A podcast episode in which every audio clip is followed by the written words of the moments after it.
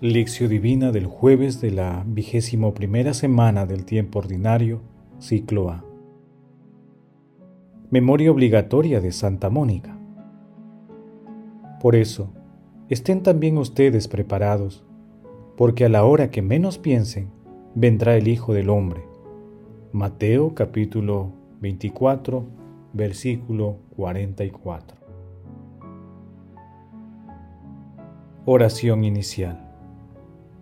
Santo Espíritu de Dios, amor del Padre y del Hijo, ilumínanos con tus dones, para que podamos comprender los tesoros de la sabiduría que Jesús nos quiere revelar en este día.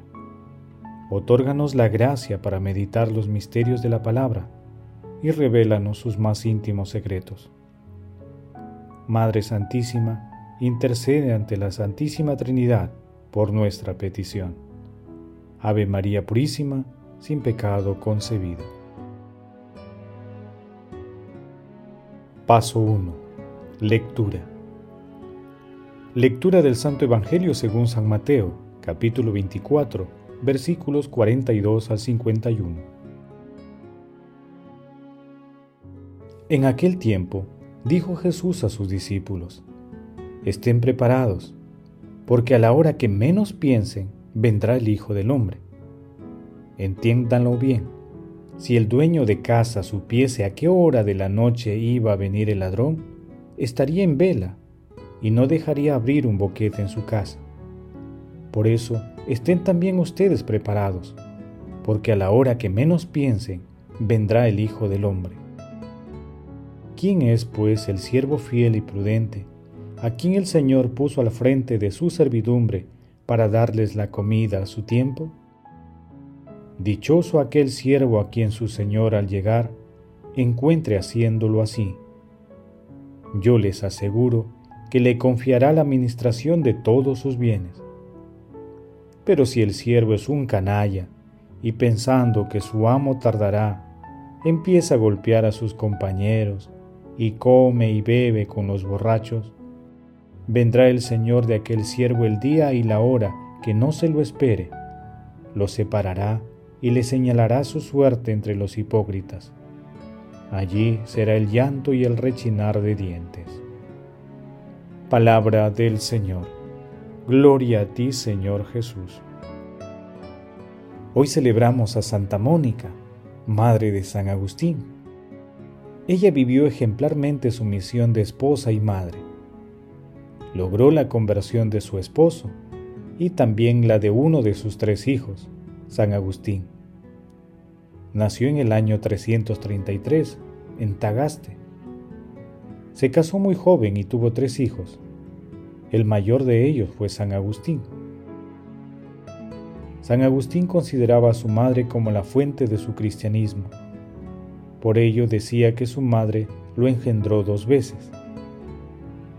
Santa Mónica murió el año 387, cuando intentaba regresar con San Agustín a África. La lectura de hoy forma parte del texto denominado sobre el día y la hora de la llegada del reino de Dios y del texto vigilancia, que forman parte del discurso escatológico de Jesús, ubicado en el capítulo 24 de Mateo, y que es uno de los cinco discursos de Jesús que se distinguen en este Evangelio. Con la figura del ladrón nocturno, Jesús hace un llamado a la vigilancia espiritual, porque nadie sabe el día ni la hora en que vendrá el Señor, solo Dios Padre. Este desconocimiento sobre el día y la hora se debe armonizar con la certeza de que el Hijo del Hombre regresará. Por ello, estemos preparados para recibirlo.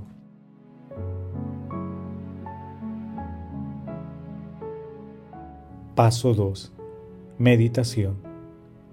Queridos hermanos, ¿Cuál es el mensaje que Jesús nos transmite el día de hoy a través de su palabra?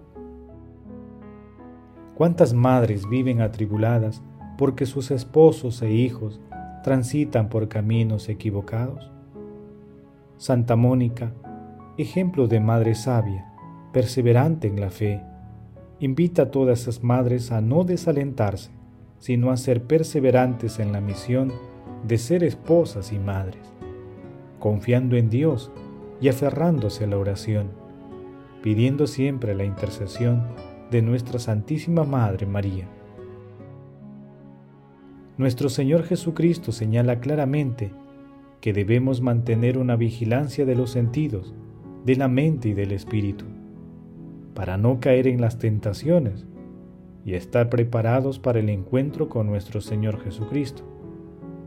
Nos recuerda que debemos estar en todo momento listos y preparados para acoger, sentir y cumplir los mandamientos de Dios Padre. Hermanos, meditando la lectura de hoy, respondamos.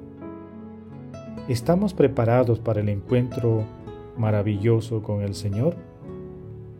¿Mantenemos una vigilancia espiritual durante el día? Hermanos, que las respuestas a estas preguntas sirvan para realizar siempre la voluntad de Dios y estar preparados para el encuentro con Él. Jesús nos ama.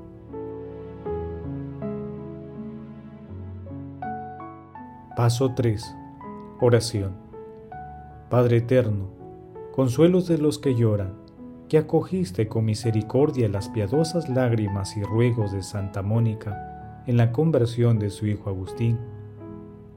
Concede la gracia de la conversión de esposos e hijos a todas las madres que te lo imploran. Padre eterno, tú sabes el día y la hora en que recogerás en tu seno la humanidad y a tu creación. Te suplicamos que no falte nadie a la fiesta celestial que has preparado para todos tus hijos Padre Santo, te suplicamos que aquellos que han dejado de estar vigilantes y han dejado de ser fieles a las enseñanzas de tu amado Hijo, nuestro Señor Jesucristo, experimente en el instante supremo de la vida el socorro de nuestra Santísima Madre, la siempre Virgen María, Madre del Amor Hermoso. Espíritu Santo, te pedimos que inspire siempre nuestras acciones para que nuestro seguimiento a nuestro Señor Jesucristo sea diligente y leal. Amado Jesús, que en ti habita toda la plenitud de la divinidad, mira con bondad y misericordia las almas del purgatorio y permíteles alcanzar la vida eterna en el cielo. Madre Santísima, Madre de la Iglesia, intercede ante la Santísima Trinidad por nuestras peticiones, Amén. Nos unimos a Santa Mónica para obtener la fe para los hijos que están alejados de Dios. A ti recurrimos, paciente Santa Mónica, Madre de San Agustín, que con tanta esperanza y oración alcanzaste la apertura de tu Hijo a la bondad de Dios, en quien encontró la felicidad que tanto había buscado en los placeres del mundo. Tú que sabes lo que padece una madre para encauzar la vida de sus hijos hacia Dios y su santa voluntad, intercede por las madres de hoy, para que puedan tocar el corazón de sus hijos y ayudarles a descubrir que solo Dios puede colmar su sed de amor, de libertad, de felicidad.